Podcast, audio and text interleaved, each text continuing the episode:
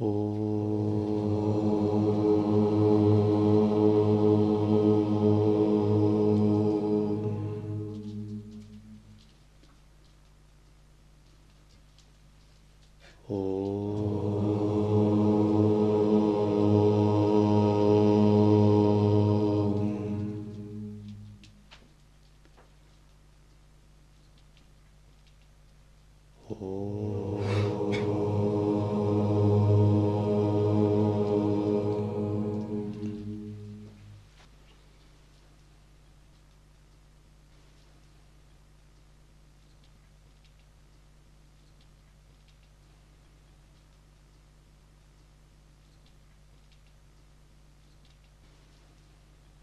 Шри Рамана Махариши «Исследование и отдача себя».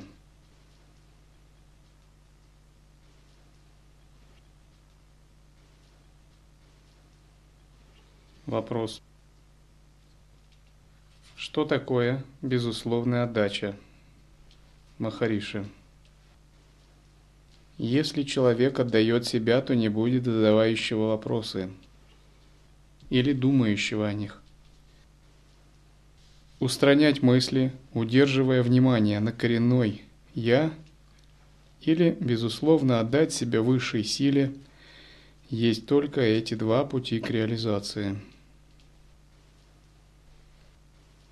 Вы благословлены тем, что следуете учениям Пратьякша Адвайты или прямой Адвайты. Вам нет нужды путаться в тантрийских хитросплетениях, в распознавании мантр, толковании знаков духов и богов.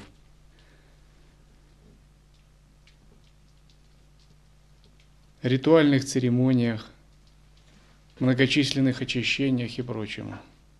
Протягша Адвайта обладает уникальным свойством – указывать прямо на реальность. Протягша Адвайта или Ситха Адвайта или Шуньята Махасидхов – все это одинаковые термины – предназначена для людей с большими духовными и интеллектуальными способностями. И те, кто таковыми обладает, может воспользоваться силой протягши Адвайты. И протягши Адвайта нас всегда поворачивает к осознанности, минуя сложность форм, организованных религий, церемониальность ритуалов, призываний тантрийских, надежды на реализацию от применения каких-то средств и все прочее. Все это, конечно, есть на своем уровне, но не это главное. Это так называемые методы ветви, методы цветы и методы листья. А вот если ты хочешь проанализировать какое-либо учение, ты сразу поинтересуйся, какова мудрость этого учения и каков метод ствол –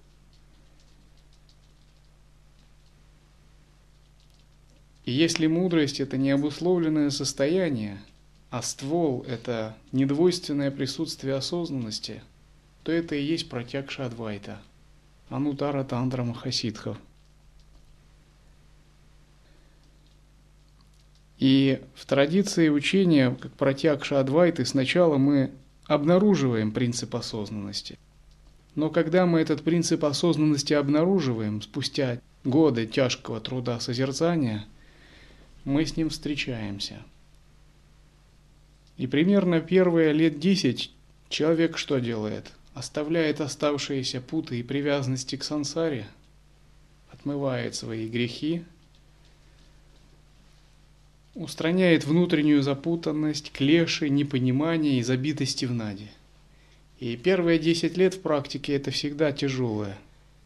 Как говорят, трудно первые 25 лет – Генерал сказал солдату, а служба длится примерно столько же. Но в Дхарме немного не так. И первые годы йогин борется с внутренней запутанностью, с кармическими долгами, с клешами и омрачениями, с необработанными углами его характера – собственной бесконтрольностью, бессознательностью, со старыми привычками, которые не желают его отпускать. И он должен бороться с ними изо дня в день, и причем не на шутку. Застарелыми препятствиями, которые отчаянно пытаются предъявлять права на него. И даже бывает так, и оставив мир, обнаруживаешь, что мир тебя еще не оставил. Даже ты в Сангхате, послушника или монаха. Тем не менее, если ты тверд и уверен, и ты не поддерживаешь себе это, ты обнаруживаешь, что мир тебя оставил, и что вместо клеш, омрачений, привязанностей появляется новое видение мира, видение через призму осознавания. И благодаря работе с санкальпой, внимательностью в движении и сидя, это осознавание начинает пробиваться. И ты видишь, что пока ты не был осознан, ты был как слеп – подвергаясь различным смыслам этой сансары. Когда появилась осознанность, ты немного начал прозревать. И здесь встает вопрос дальше, а каковы взаимоотношения тогда эго, ума, я, личности и этого осознавания? Поскольку чем глубже двигаешься к осознаванию, тем больше чувствуешь, что ты подходишь к огромному океану, к черной дыре, к бездне. И эго это может не на шутку смущать потому что эго чувствует замешательство перед этой бездной. Оно чувствует еще шаг, и оно потеряет, все потеряет. Себя, смыслы и цели, контроль, приоритеты. Оно боится даже этой бездны. И с другой стороны, оно знает, что эта бездна – это и есть его цель и путь. И эта стадия означает, что йогин не только овладел самоосвобождением, но и подобрался к самотрансценденции – к самоотдаче. Это стадия, когда начинается Божий страх, когда эго начинает видеть необходимость смирения, тотальной самоотдачи и послушания этому осознаванию. И очень важно правильно выработать тактику, стратегию такой самоотдачи, чтобы не было крайностей – Романа Махариши говорит, что когда ты подходишь к этому осознаванию и начинаешь переподчинять эго, то там в глубине не будет задающего вопросы. Не будет думающего, поскольку самоотдача означает постоянно отдавать манас, эго, ахамкару, высшему свету высшего Я, постоянно пребывать в таком состоянии. Я не свой, я Божий. Вот когда человек приходит ко мне, я вижу, что это и не человек вовсе, а внутри него, как есть солнце, это безграничный свет. Этот свет через Будхи, через канал Будхи, дает команды Манасу. Манас обрабатывает его, оперируя читой, и Манас дает команды тонкому энергетическому телу и физическому телу, словно некому биокиборгу. И это тело приходит. И я вижу, что пришел ко мне этот свет, который пытается пробиться в этом теле и действовать через это тело. Свет этот генерируется непрерывно, его нельзя у человека отобрать или погасить, потому что человек сделан из этого света.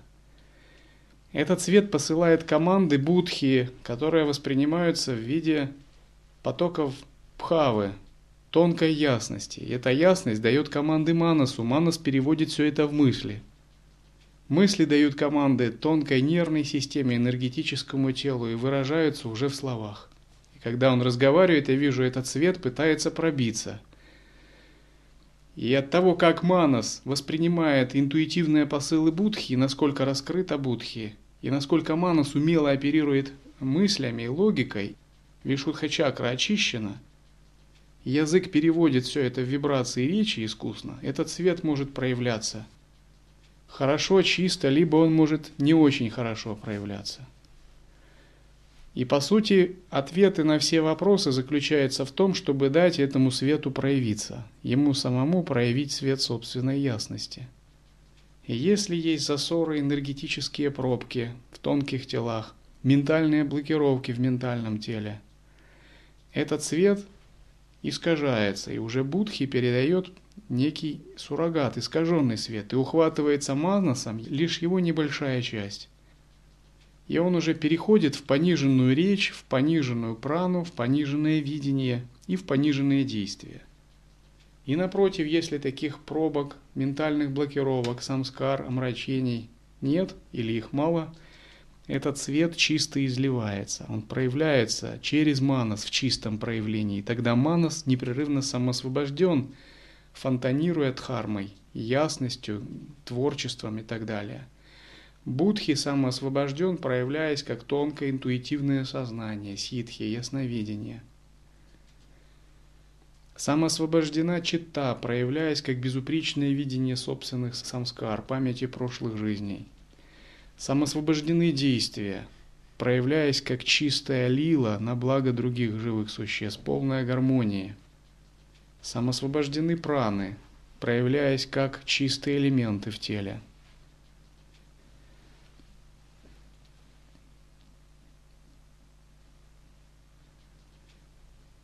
И этот свет в моем теле и в теле другого человека, он одинаков. Только Манас в его теле не совсем понимает, как нащупать дорогу этого света. И свою задачу я вижу просто, используя язык и термины, указать Манасу путь к этому свету через Будхи, выстроить некий правильный тоннель, где все совмещается. Атман, Будхи, Манас – пять элементов, пять пран, когда свет нигде не искажается и нигде не блокируется. И когда такое совмещение происходит, говорят, на физическом уровне праны входит центральный канал, на духовном уровне происходит вхождение в естественное состояние. Тогда наступает момент, что нужно сказать «не я, но ты», не моя воля, а твоя. Кто это должен сказать? Это должен сказать ум, манас. Ахамкара – ложное эго, то есть комплекс индивидуальной личности, представляющей саму себя. Они все, увидев этот свет, должны сказать «Да, я буду тебя слушаться. Я буду тебе подчиняться. Я ни шагу не сделаю без того, чтобы слушать тебя». Поэтому самоотдача – это полное смирение и полное послушание – этому свету. Как только эго, ум действует несмиренно, не имеет послушания, он выходит из повиновения этого света, пытается действовать самостоятельно, его ясность сразу падает, и кроме проблем и страданий он ничего не обретает. Действовать в послушании и смирении это не означает как-то действовать скованно, забито и зажато, ограничивать себя. Напротив, вся свобода, вся сила и творчество эго, манаса, ахамкара, относительных частей заключается в таком послушании. То есть этот свет исконного осознавания – это такой великий царь, который одаривает каждого несметными богатствами. И он не желает от кого-то какого-то рабского подчинения – то есть он пытается делегировать полноту своих функций всем другим частям. Поэтому в результате такого правильного послушания и смирения и другие части тоже расцветают и перенимают на себя функции этого света. И тот, кто это понимает, он каждую секунду знает, да, это себе ведь дороже, этот свет не слушаться. Что он тебе так может дать, что каждая секунда вне этого света – это огромная потеря. И наоборот, каждая секунда пребывания в этом свете – огромное благо. Поскольку он перед тобой раскрывает безграничные возможности и перспективы. Но на стадии, пока самоотдача не произошла, есть еще разделенность. Есть ты, как ум и личность, и есть этот свет, и ты чувствуешь, что тебе надо отдаваться ему. И искатель спрашивает – Разве полная или совершенная отдача не требует, чтобы человек оставил даже желание освобождения или Бога? Романа говорит, совершенная отдача действительно требует, чтобы у вас не было своих желаний. Вы должны радоваться всему, что дает Бог, а это и означает отсутствие собственных желаний.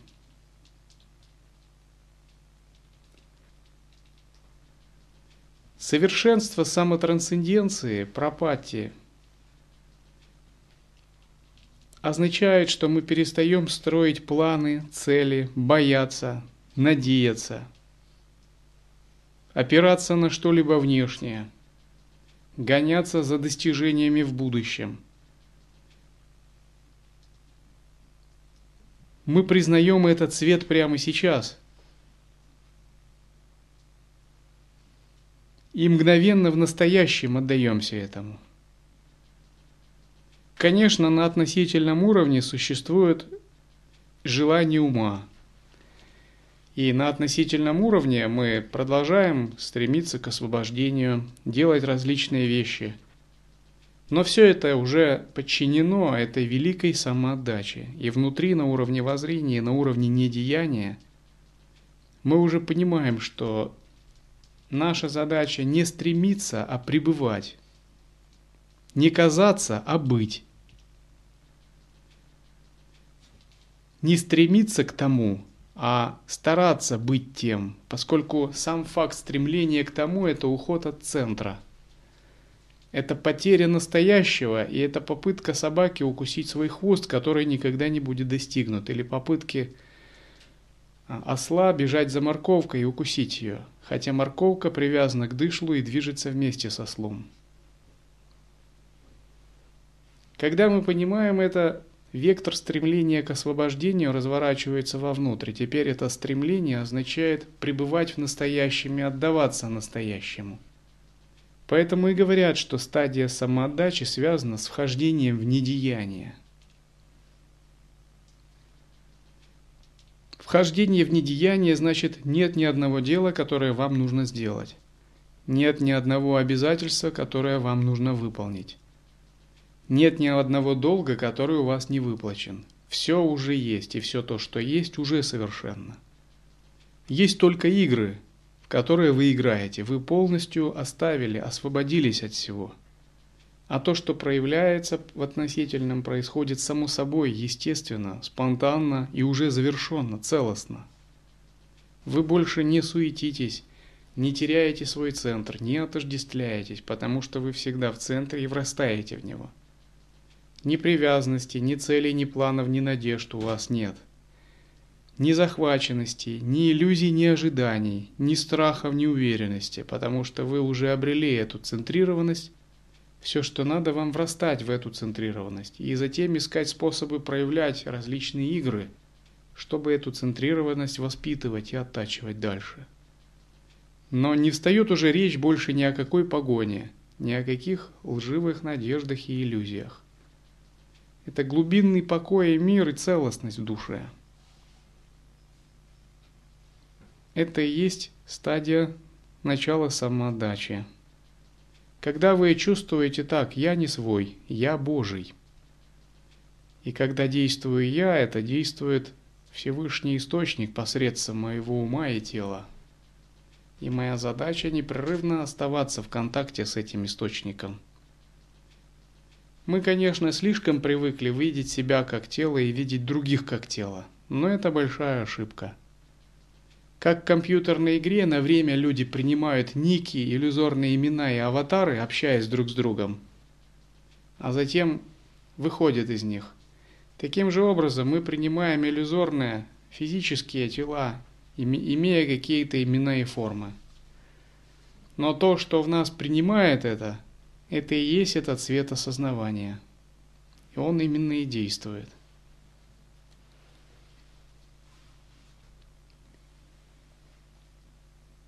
Искатель задает вопрос. Я хочу знать те шаги, которыми могу достичь отдачи. Романа говорит. Первое исследование источника «я» и погружение в него. Второе чувство я беспомощен, только Бог всесилен, и полностью положиться на Него – это единственное, что меня обезопасит.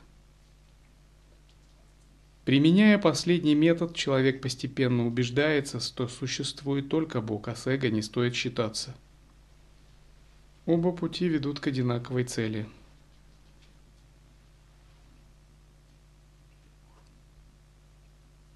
Как вот, ну это уже на уровне как проявления. Не путать э, относительное ну, измерение, ну, вот говорят, не путай относительное абсолютно, и в то же время проявлять чистое видение в плане, как бы, именно вот этот тонкий момент. Как бы, ну, чистое видение это больше относится уже как бы к абсолютному аспекту, то есть ты как бы начинаешь ну, именно пропитываться этим, и в то же время как бы ну, не запутаться, чтобы ну, не было потери, знаете, как бы, ну, здравого смысла. Да, да, да. Ну, тут это тонкая мудрость. Сам здравый смысл тоже своего рода проявление нечистого видения. Йогин ведь действует уже не исходя из здравого смысла. Он здравый смысл самоосвобождает, придавая высшему «я», а затем высшее «я», как обратный отклик, нисходящий благословение, дарует ему ясность. И он действует уже не на основе здравого смысла, он действует на основе ясности, которая спонтанно откликается, интегрируясь с обстоятельствами. И такая ясность может другим казаться здравым смыслом, но это совсем не тот мирской здравый смысл, так называемый. А это превосходящая мирской здравый смысл, гибкая, интегрированная ясность, проявляющаяся спонтанно совершенно. Как игра. Тем не менее, эта игра не уступает здравому смыслу, она еще глубже, она превосходит здравый смысл. И корни ее в чистом свете исконной осознанности – и она видит изначально все чисто, но в себе она вырабатывает еще отдельную часть, допускающую нечистое воззрение в качестве лилы уже. И исходя из этого нечистого воззрения в качестве лилы, она принимает обычный здравый смысл, так называемое мирское видение, рассматривая его как часть уже своего. Но это нечистое игровое видение здравого смысла является подчиненным полностью. И вот в этом случае – тогда ты ничего не упускаешь. И у тебя нет никакой путаницы в относительном, но при этом все абсолютно чисто и самосвобождено все равно изначально. Скажите, а все вот это вот относится только к тому случаю, если человек реализовал чистое видение, или как бы, если он его не реализовал, то он может как бы опираться на такое воззрение или нет?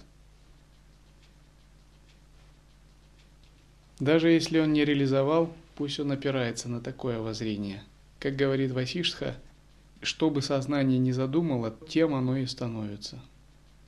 Если у вас не реализовано чистое видение, но вы работаете с ним, оно становится реализованным у вас.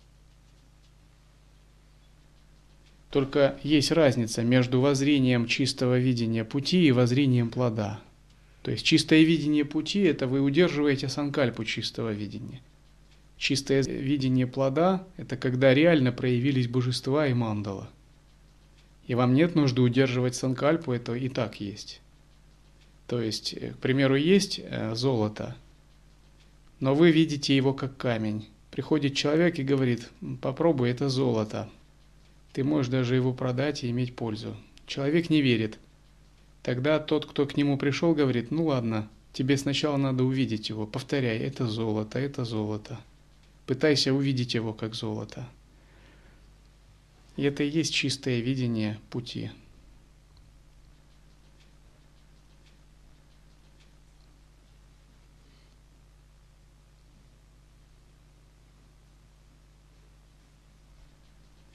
Вопрос. Отдача кажется мне более легкой, я хотел бы выбрать этот путь.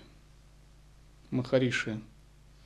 Независимо от пути вы должны утратить себя в абсолюте. Отдача будет полной только при достижении стадии «ты есть все» и «да будет воля твоя». Очень важно правильно растолковать этот текст. Действительно, отдача происходит, когда соединяется воззрение с осознаванием. Осознавание – это есть тонкий наблюдатель. Воззрение есть безграничный исконный источник, ясный свет, вне гун качеств и категорий. Соединение с ним происходит только когда мы оставляем цепляние на уровне сознания. Как только есть какие-то небольшие цепляния, воссоединение со светом Всевышнего Источника не может произойти – Однако оставление цепляний и полное предание не означает того, что наша индивидуальность теряется, исчезая полностью. Это ошибочно. Тот, кто думает так, захвачен тенденциями авьякты, которая не одобряется ситхами. Также отдача предполагает, что наши относительные качества расцветают и не угнетаются. Наша воля получает импульс творческой силы, санкальпа шакти. Наши способности, ум, память, намерение. Айшварья – сила самопроявления, сила могущества, энергии и трансформации. Все это расцветает, а не угнетается. Тот, кто думает, что это угнетается, он больше склонен традиции двойственной бхакти.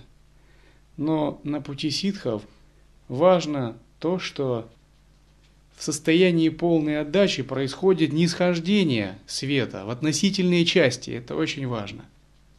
И эти относительные части расцветают в виде творческих сил, энергии, ситх и прочего. И в конечном счете они должны расцвести до полной мандалы, до полного расцвета, который трансформирует окружающий мир и собственные праны внутри. То есть всегда есть активная творческая функция этих относительных частей, их трансформирующая сила – если же все это не расцветает, это означает, мы не даем свету где-то проявиться, значит мы его где-то куда-то не пускаем и не даем ему цвести, танцевать, играть и преобразовывать.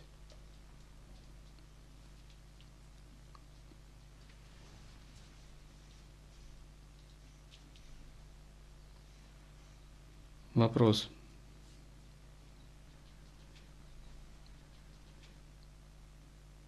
Отдача кажется мне более легкой, и я хотел бы выбрать этот путь. Романа говорит, Отдача кажется легкой, поскольку люди воображают, что как только пробормочут «я сдаюсь» и переложат свою ношу на Господа. Но дело в том, что после отдачи у вас нет ни симпатии, ни антипатии. Ваша воля должна полностью умереть, и ее займет место воля Господа. Эгоистичная воля малого «я» должна отмереть, но это не означает, что должна воля как функция, как вселенская энергия отмереть. Просто эгоистичная воля малого «я» должна уступить место Ичхашакти, вселенской воле. То есть ваша эгоистичная индивидуальная воля должна воссоединиться со вселенской волей и проводить теперь свет высшего «я». Воля может проявляться, но теперь она проявляется как вселенская сила, которая больше не служит двойственным, эгоцентричным целям и намерениям.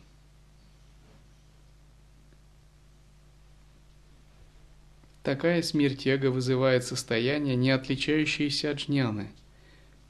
Поэтому, каким бы вы путем ни пошли, все равно должны прийти к джняне или единству.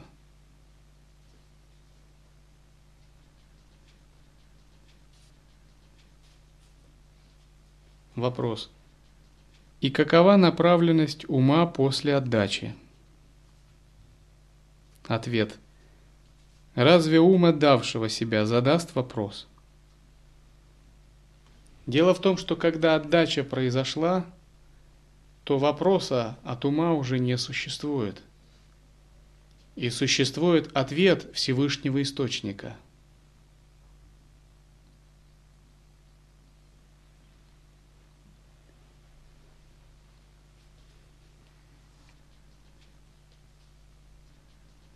Вопрос. Постоянно желая отдаться, я надеюсь, что получу большую милость. Махариши. Отдайте себя раз и навсегда и покончите с желанием. Оно сохраняется лишь до тех пор, пока чувство делателя, то есть личность, есть. Если оно уходит, то обнаруживается атман, сияющий чистотой – Ограничением является чувство делателя, а не сами действия. Отдача происходит тогда, когда осознанность, открытая благодаря самоисследованию, наблюдению и созерцанию, стала непрерывной. Когда она стала неким непрерывным фоном, и этот фон становится больше, чем эго, манас и восприятие. И что такое самоотдача? Это означает, что происходит переподчинение эго, манаса и всех тонких частей этому фону осознавания. При этом ничто из них не утрачивает свои функции, напротив, функции только расцветают. Эти функции, расцветая, поднимаются до уровня чистого видения, и такое цветение наращивается в относительном измерении до тех пор, пока полностью не будет осуществлен переход в чистое измерение. Функции пран расцветают, становясь пятью мудростями. Функции манаса расцветают, становясь мандалой интеллектуального ментального тела. Функции действия расцветают, становясь мандалой поведения. Все функции, относительные элементы расцветают, одухотворенные и оплодотворенные этой самоотдачей.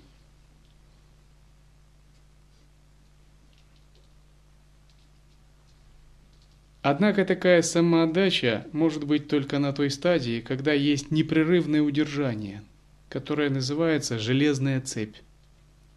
Если у вас есть непрерывное удержание осознанности под названием железная цепь,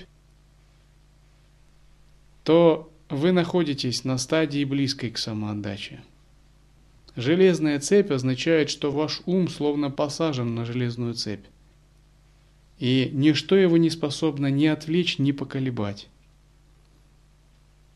И поскольку ум посажен на железную цепь, вам остается только отпустить все, что осталось еще, расслабиться, устранить усилия, погони за будущим, надежды и страхи –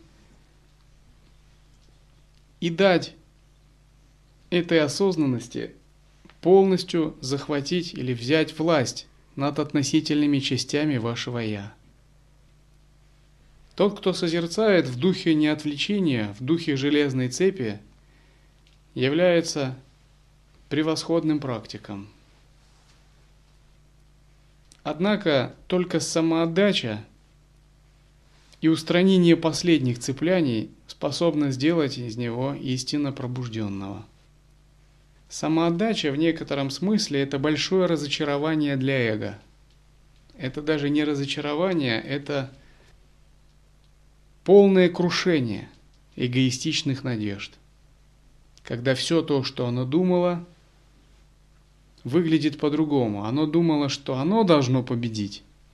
И оно мнило себя достигшим в будущем, а ему говорят, что ты можешь победить только тогда, когда ты отдашь свою победу Всевышнему. И когда оно это понимает, оно безгранично удивляется. Оно понимает, что оно должно проиграть в этом. И парадоксально, если оно сумеет проиграть, то есть сдаться, оно начнет побеждать. И для эго это всегда является большим шоком, поскольку оно надеялось победу присвоить себе и единолично, самолично достичь такой победы.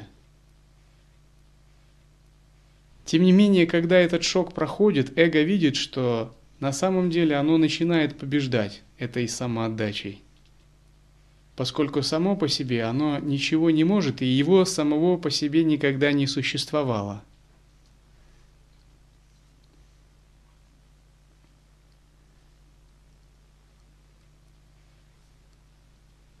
Эго, как и личность, индивидуальность, является чем-то временно придуманным, функциональным. Однажды, когда я зашел себе в домик, я увидел, что у меня на столе лежит пакет кефира. Я подумал, о, пакет кефира. И эта мысль была узнана. Но когда я подошел поближе, я увидел, что это полотенце, которое свернуто. Но до этого я был полностью уверен, что это пакет кефира. Но это оказалась тряпка. То есть никакого пакета кефира не было, была просто моя интерпретация, мое некое воображение и представление.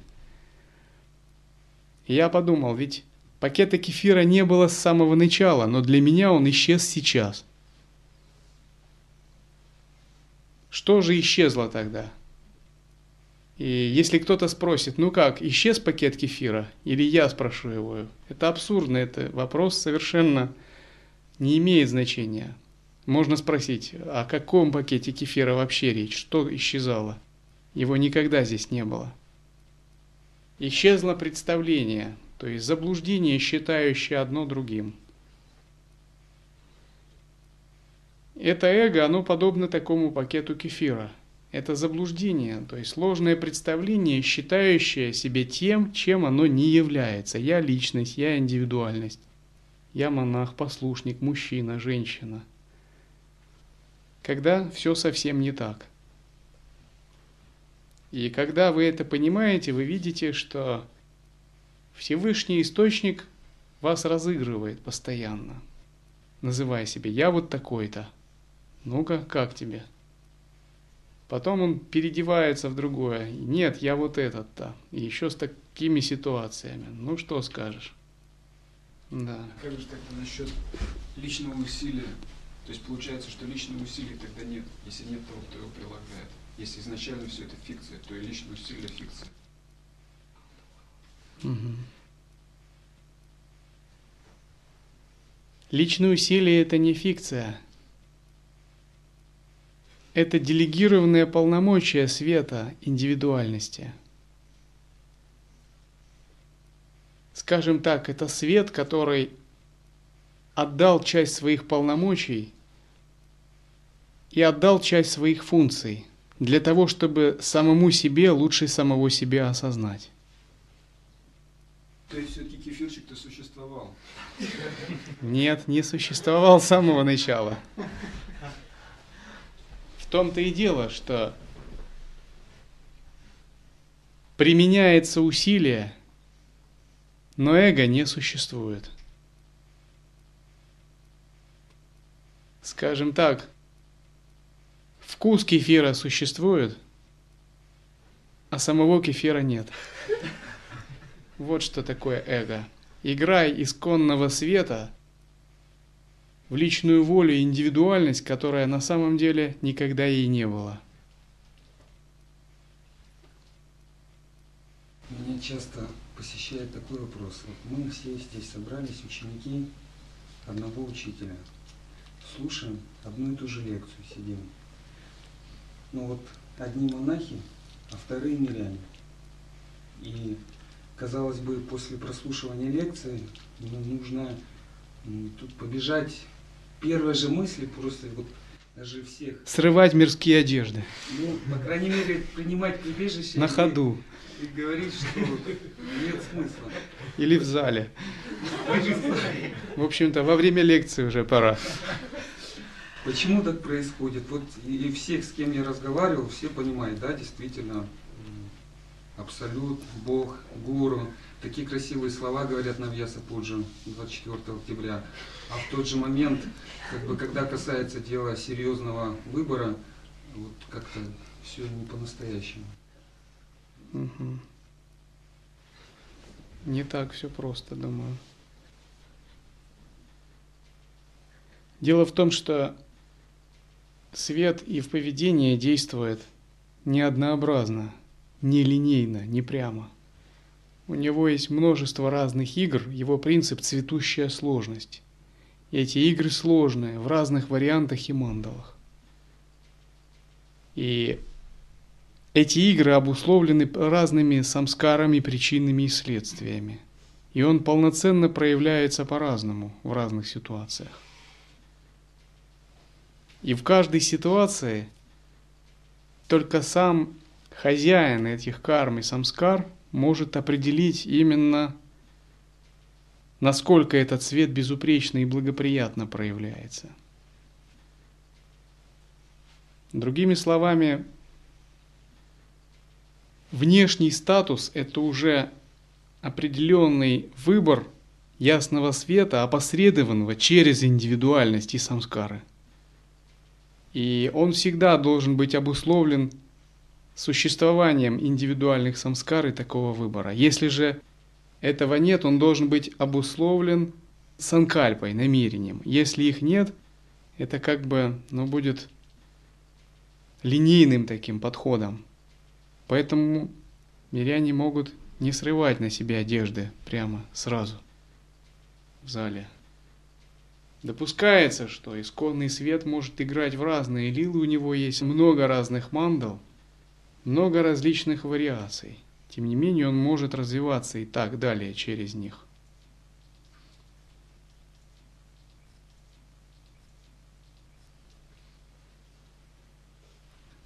Я хотела бы уточнить по поводу кефира многовариантности Вселенной.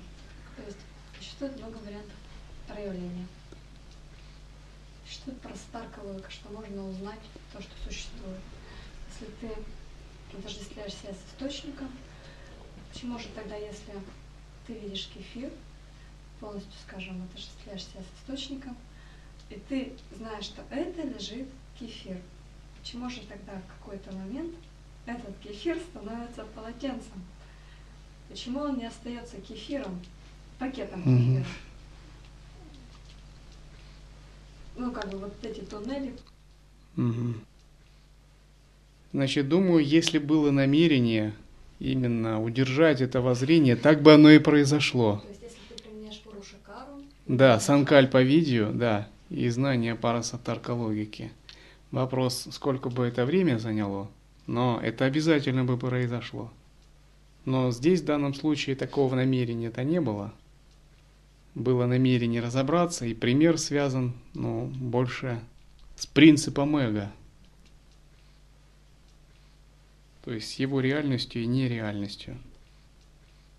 В данном случае мы говорим что? Что эго, вот то, которое мы сейчас осознаем, это условное воззрение. То есть условное воззрение, основанное на временном восприятии, не имеющее за собой основы. Так же, как э, кефир, который основан на условном заблуждении. То есть эго – это условность, основанная на заблуждении. Тем не менее, мы, эго, не говорим, что нам необходимо его разрушить как-то. Нам необходимо вовсю играть этой условностью, использовать ее как инструмент и применять ее. Но эта условность полностью подчинена абсолютному воззрению. Тогда у нас проявляется и свобода воли одновременно, и полная реализация.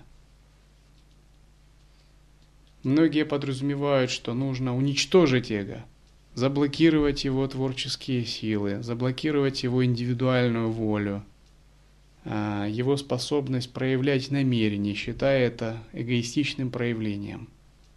То есть это подход сутры, подход, связанный с таким незрелым отречением. На самом деле нужно уничтожить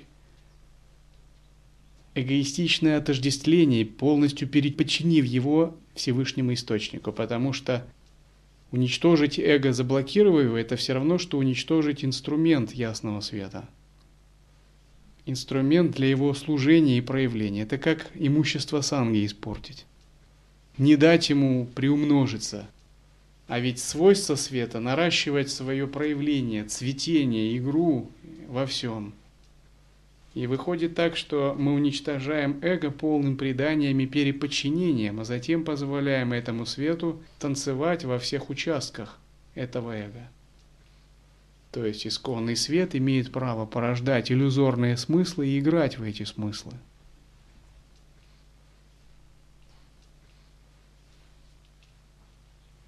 Скажите, ну как же, вот если нет эго, то откуда может взяться усилие, если нет вообще его?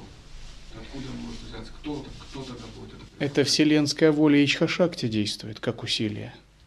То, что кажется индивидуальным усилием, на самом деле не есть индивидуальное усилие. Это проявление вселенской силы Шакти, которая, сталкиваясь с индивидуализированным сознанием, проявляется как личное намерение. Тем не менее, говорят, копни глубже личное намерение, ты увидишь волю самого Брахмы. То есть, когда вы подносите ложку к рту, это только кажется, будто это вы сами делаете. Это момент действия Вселенская воля Ичха Шакти в вас. Личная воля, то, что мы называем, это индивидуализированное сознание, которое приписывает себе некоторые функции и качества. Другими словами, представьте, а, не рождался никогда некий сын у бесплодной женщины. Его спрашивают, ну как же ты ему дала такое имя?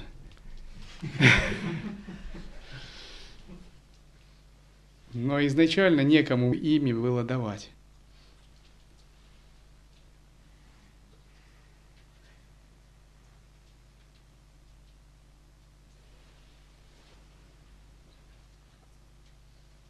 О.